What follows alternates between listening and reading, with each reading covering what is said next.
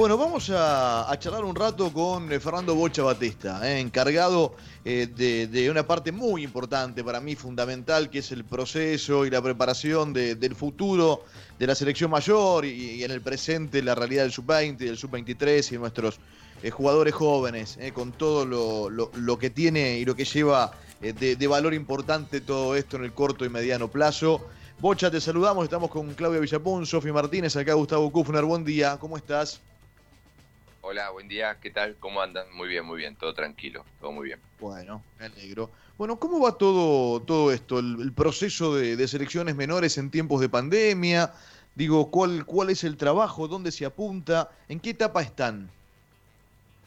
Bueno, ahora estamos eh, esperando, eh, por lo menos en el caso, en el caso mío, que, empecemos eh, a entrenar, tener ya la posibilidad y la preparación del Sudamericano Sub-20, que es en fin de enero.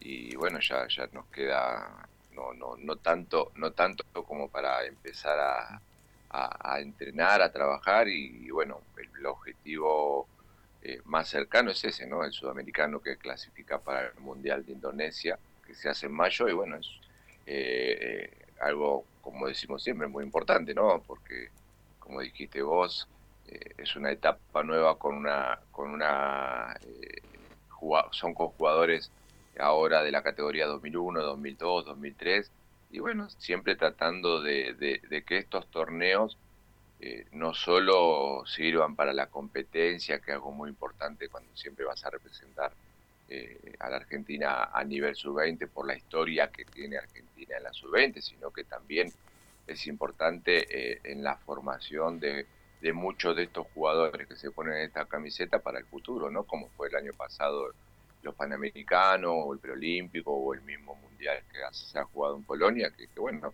muchos de esos jugadores hoy están en, selección mayor. Es cierto, es cierto. Eh, este, sigue confirmado, ¿no? Por algún momento se dudaba de si se corría un poco más atrás, más adelante. Obviamente la cercanía del Mundial tampoco permite modificar mucho las cosas, pero las fechas están ok el sudamericano, Bocha. Sí, lo único que se pasaron, porque siempre el sudamericano eh, empieza, o si no empieza el 20, empieza el 22 de enero. Se pasó a creo que el 29 de enero, o más tardar el 2 de febrero, pero confirmado. Sí, yo tengo acá el 2 marcado, pero, pero estaba, te pregunto porque estaba la duda, tengo la misma duda que vos. ¿eh? Está el 2 de febrero, entonces sí confirmado, sí se iba a jugar en Ecuador, lo que sí se cambió a Colombia, se pasó a Colombia, todavía no está en las sedes porque bueno, eso lo estará definiendo ahora con Megol con el mismo sorteo de, del campeonato y bueno, lo más lo más cercano que tenemos, así que bueno, estamos esperando que, que ahora eh, AFA nos dé el ok, ahora, ahora está entrenando la Suicide más que nada por los protocolos y en el predio, después vuelve la selección mayor para jugar la otra, la otra jornada de eliminatoria y seguramente cuando pase eso, ahí eh, arrancaremos para fin de noviembre o principio de diciembre eh, la preparación y bueno, el tiempo que tendremos tratar de ajustar y, bueno, armar eh, el mejor grupo y el mejor equipo para, para afrontar el torneo. Sin duda, sin duda. ¿Viste la selección? Que, obviamente la viste. ¿Hablaste con, ¿Hablaste con Leo? ¿Hablaste con Scaloni? Sí, vi, vi, los partidos, lógicamente, no solamente después de los partidos un mensaje de, felicitaciones y ahora seguramente después que pase unos días, eh, seguramente en algún momento vamos, vamos a hablar o por ahí mismo en el predio. Y, bueno, la verdad que contento, contento porque eh, se, ha ganado, no, no es fácil todos saben, no es fácil la eliminatoria y, arrancar de esta manera, con, los dos partidos ganados, sacarte el partido de Bolivia de la altura ya de, encima, eh, la verdad que por lo menos contento como argentino y contento de, de, como estar adentro de un proyecto que, la selección mayor eh, vaya en cambio. Fernando, ¿qué tal? ¿Cómo estás? Claudia Villapunte, saluda. Em, Te quería consultar por dos cosas. El año que viene, como vos contás, tenés este Sudamericano Sub-20, también están los Juegos Olímpicos. Eh, en algún momento dijiste que el Mundial Sub-20, después del, Mundial eh, absoluto, digamos, del Mundial de mayores, es el más importante. Eh, ¿Sentís que se está encarando igual de esa manera, más allá de que ahora están esperando para volver a entrenar? ¿Cómo, cómo pensás que lo toman todos el tema del Sub-20 y la importancia que puede tener este, trabajar con, los chicos que, después lo estamos viendo con, en, en la selección mayor, ¿no? Que algunos nombres ya están apareciendo ahí justamente en el equipo de Scaloni.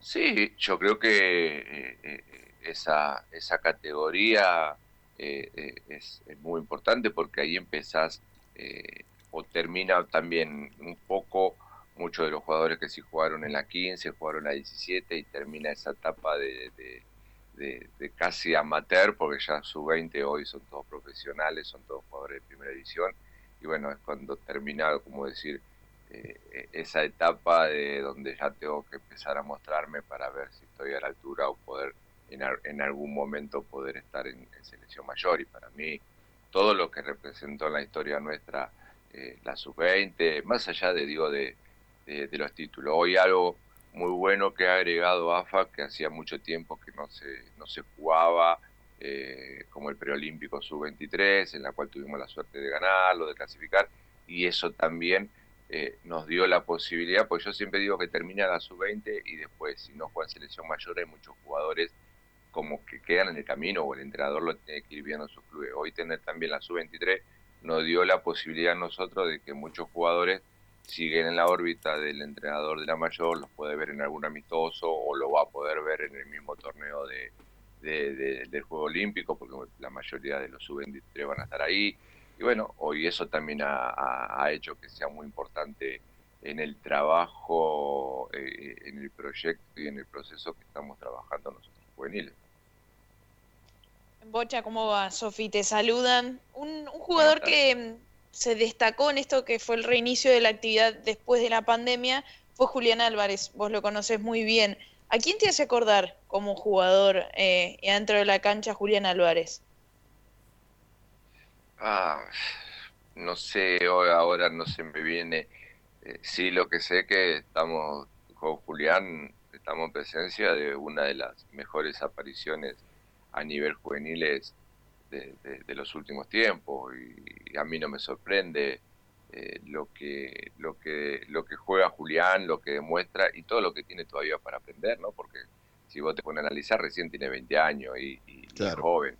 Y, pero sí creo que, estamos en presencia de, de, un jugador que, que, tiene gol, un jugador que técnicamente es bueno, un jugador que tiene sacrificio. Si vos me decís, a ver, eh, una comparación, no sé, yo también a veces las, comparaciones, viste, son, son, son medio odiosas. Siempre digo que cada jugador es diferente, cada jugador tiene lo suyo. Sí, lo que digo que en este caso, bueno, toda la posibilidad que uno tuvo de, de, tenerlos desde, el principio, desde el sudamericano de Chile a Julián, siempre me ha demostrado que cada vez va creciendo y, y bueno, hoy lo está demostrando con la oportunidad que ya tiene su propio club de ser titular. ¿no? Bocha, ya que hablamos de algunos nombres puntuales, en su momento lo citaste a Agustín Almendra, que hoy está pasando un momento complicado en Boca, ¿no? Esta cuestión de que no se presentan los entrenamientos y, todo lo que se, todo lo que le rodea. ¿Cómo se maneja eh, cuando, cuando pasa algo así con un jugador tan joven, con tanta, eh, con tantas cualidades, ¿no? Si vos lo conocés y qué te parece todo lo que está pasando alrededor de él. Sí, sí, me da, me da, me da lástima, me da bronca porque Agustín primero que futbolísticamente es un gran jugador, eh, lo conozco, hemos eh, después de, de, Polonia que nosotros no tuvimos, no lo, yo no, no lo tuve en otro torneo, pero siempre o mis ayudantes o el profe siempre nos mantenemos en contacto. Y bueno, ojalá que, que se, que se revierta esta situación eh, él es el que tiene que, con su con su familia, con la gente que lo rodea, tratar de, de, hablar y, que bueno, que, primero que está en un club importantísimo como, como, como es Boca, cualquiera, cualquier chico de su edad quisiera estar, Y, esto es tratar de hablar y yo creo que van a, va a llegar un arreglo. Lo que pasa es que, bueno, a veces, siempre cuando, cuando decimos a veces tantas cosas que rodea a un chico que no está preparado, que hay una venta, que se habla, que se va y, que después se le frustra y bueno, eh, todos esos sueños que tienen a veces un chico de 18, 19 años. Pero yo creo que, que va, va, va, ojalá se solucione, ojalá se solucione por, por Agustín, por su familia primero y aparte porque hay que recuperar a un grandísimo jugador, porque Agustín ha demostrado que es un jugador muy bueno y, también por el club, porque tiene un capital y también por la selección, porque vos no sabes que son jugadores que siempre estuvieron en una órbita y el día de mañana no sabes si puede volver a estar en la selección. Claro. Estamos hablando con Bocha Batista, entrenador del seleccionado argentino sub-20 y sub-23 muy cerquita ya del sudamericano de, la, de la categoría, el sub-20 a principios de febrero. En esos casos, Bocha, ¿qué haces? ¿Tomás el papel de seleccionador o, te acercás, lo llamaste al jugador, intentás hablar con él? En el caso de... De, Almendra. sí, uno, uno tiene la, eh, la comunicación y, y hablar con el jugador, no solo del lado del entrenador, sino en este caso me imagino que el club debe tener eh, o un psicólogo o asistencia, siempre tiene que haber esa comunicación, ¿no? Y esto, mm. eh, eh, lo que nunca puede faltar es la comunicación, la charla, y me imagino que lo deben estar haciendo. Quizás hay cosas puntuales que uno en este momento no sabe, pero sí, y, principalmente, digo, a veces estas charlas son buenas hasta de más jóvenes, desde el, desde, el, lado de cuando están en inferiores y, y bueno, uno uno lo va preparando al jugador para todo lo que le puede venir estando en primera división. Lógicamente, quizás después hay muchos temas personales o temas que uno no conoce y la verdad que por ahí hablar sí, eh, eh, lo que nunca tiene que faltar es el diálogo, tratar de, convencerlo de la buena manera y que en definitiva eh, decirle que está en un club importantísimo y que tiene un futuro por delante muy bueno, pero bueno, la realidad también es que en el caso puntuando de Agustín, uno por ahí no conoce bien de fondo cuál es la situación. Mucha, hablando de hablar con los jugadores y mismo cuando son más chicos y tienen otra edad, se conoció hace poco, bueno, como el, lugar en el que está Lucas Romero en este momento y también Santiago Jiménez, ambos se disputan esa nacionalidad eh, de México en Argentina, para qué selección juegan. Lucas Romero ya fue claro, juega con Argentina. ¿Con Santiago Jiménez pudiste hablar? En realidad hablé con Cristian, con el padre, eh, que ellos viven allá y, bueno, la realidad es que en el momento de las dos charlas que tuvimos, eso fue a principio de, o antes que inicie la pandemia y no sabíamos que íbamos a estar tanto tiempo sin entrenar y yo le dije eh, que, me gustaría contar con Santiago en alguna citación, en alguna, en alguna gira que podíamos llegar a hacer con la sub-20, como para, para verlo, y, uno, uno ya le iba siguiendo los rastros eh, de, la edad, porque uno como, como seleccionador, como entrenador, tiene que ir fijándose en muchos jugadores, no solo del fútbol local, sino que están en el exterior y que van empezando sobresaliendo. Pero bueno, él en su momento lo iba a hablar con, con el hijo y, y el hijo decidía jugar para la selección de México, porque él nació allá, más allá de tener la doble nacionalidad. Pero bueno, uno, uno insiste hasta el no final, eh, sabe que él tiene las puertas abiertas de, la selección argentina como para que en algún momento pueda estar.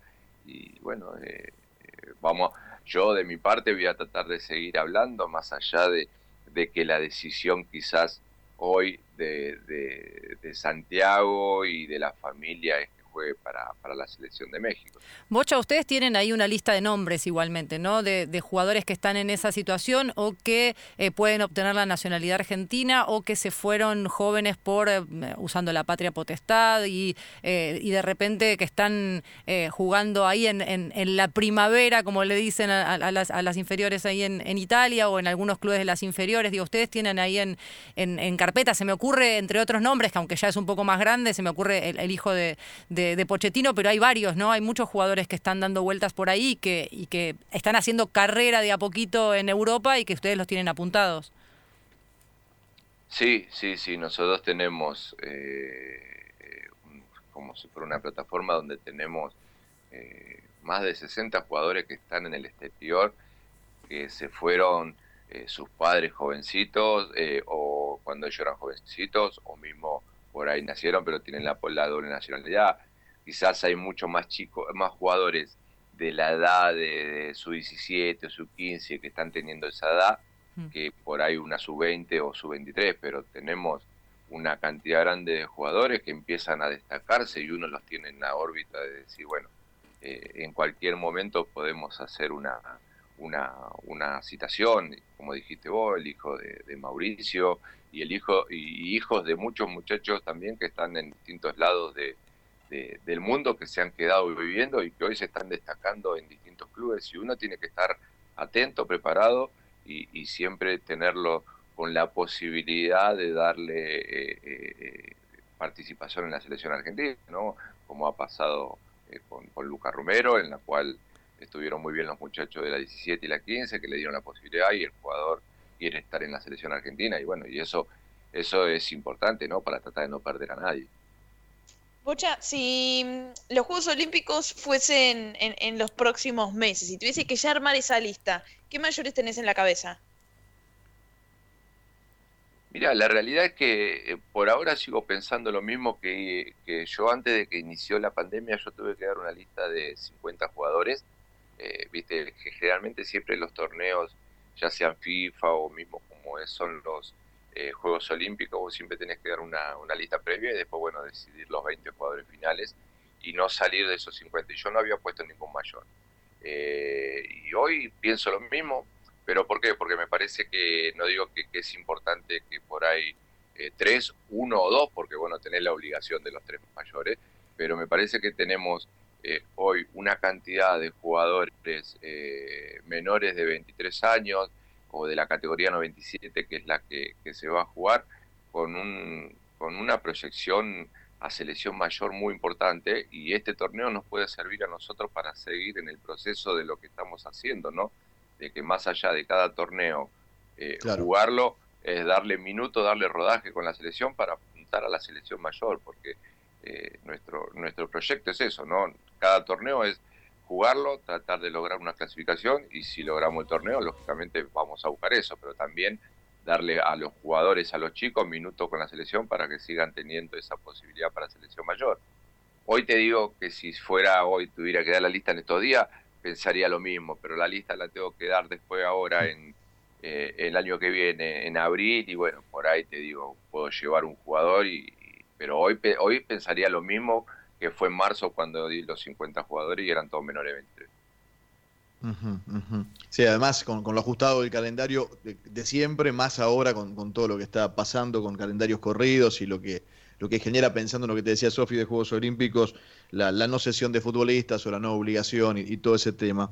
Hace poco... Eh, ¿Cómo? Gustavo, tenemos, tenemos la Copa América y a los 10 días empieza, empiezan los Juegos Olímpicos. Uh, entonces, totalmente, eh, totalmente. Está, y como decimos, el año que viene vamos a tener un calendario ajustado y, eso también después tenemos que tener la colaboración de los clubes que nos puedan ceder los jugadores. Así que bueno, ya llegará tiempo para, para, para eso. Eh, lo sabes, respeto mucho tu laburo histórico de, Argentino Junior. Yo creo que el, lugar de la sub-20 lo tiene que ocupar un, formador así, ¿no? Eh, y, lo, dije siempre y antes de que te nombren incluso, y fui muy crítico de etapas anteriores cuando eso no pasaba. Eh, pero hace, hace poco me, sorprendió una frase, quizás está un poco fuera de contexto, esto de que, de que notás que no estamos tan lejos de los europeos. Y yo a veces veo, no sé, ayer raté Francia, ¿no? Pero a la mayor. Pero bajás un poquito y ves la cantidad de jugadores que tienen y decís, che, estamos quedando lejos. Eh, se, nos está empezando a complicar competir con estos equipos, porque ves la foja y tienen tres del Bayern Múnich, tres del Real Madrid, dos de Barcelona, cuatro de PSG, y vas para abajo y tenés sub-17 y tenés, te parece Camavinga o, o que son jugadores que ya juegan al máximo nivel. Yo, yo noto que nos estamos alejando, Bocha. No, no, no. ¿Estoy equivocado? A ver, eh, cada uno tiene su, pensamiento. Uno que ve muchos jugadores del fútbol local, eh, y, yo no digo que, estemos muy lejos, porque no, no es casualidad, eh, o por ahí siempre nos pasa, ¿no? Que pareciera que lo mejor siempre está en otro lado y, no es verdad. Está en nuestro, y no es casualidad que después a esos chicos te lo vienen a buscar de esos clubes o por ahí de otra liga como para formarlos y después los terminás viendo en los mejores equipos, que hoy, hoy está pasando mucho, porque muchas veces se habla, uh, nuestros jugadores, nuestros juveniles no están en las mejores ligas o los mejores clubes. Y hoy, ¿qué pasa? En Europa se está haciendo mucho que lo están comprando eh, dueños de clubes que están en otras ligas inferiores, los terminan de formar y después los terminan llevando a, clubes muy importantes.